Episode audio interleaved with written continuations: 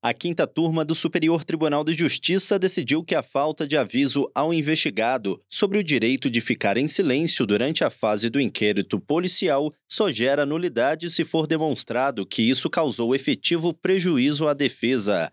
O caso analisado foi um pedido de habeas corpus em que o réu alegou ser nulo o inquérito porque uma testemunha ouvida pela polícia e posteriormente tornada corré não teria sido alertada sobre o direito de ficar em silêncio.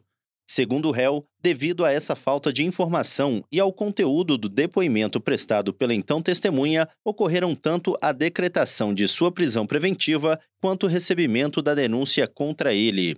O Tribunal de Justiça do Rio Grande do Sul entendeu que a eventual alegação de prejuízo deveria ter sido feita não pelo paciente do habeas corpus, mas pela testemunha tornada corré.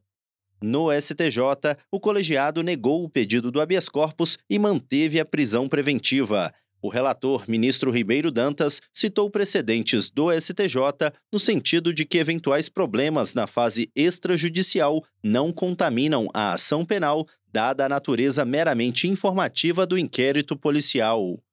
O ministro observou que não foi demonstrado prejuízo causado ao réu sobre a falta de aviso do direito ao silêncio, já que a testemunha negou veementemente a autoria do crime.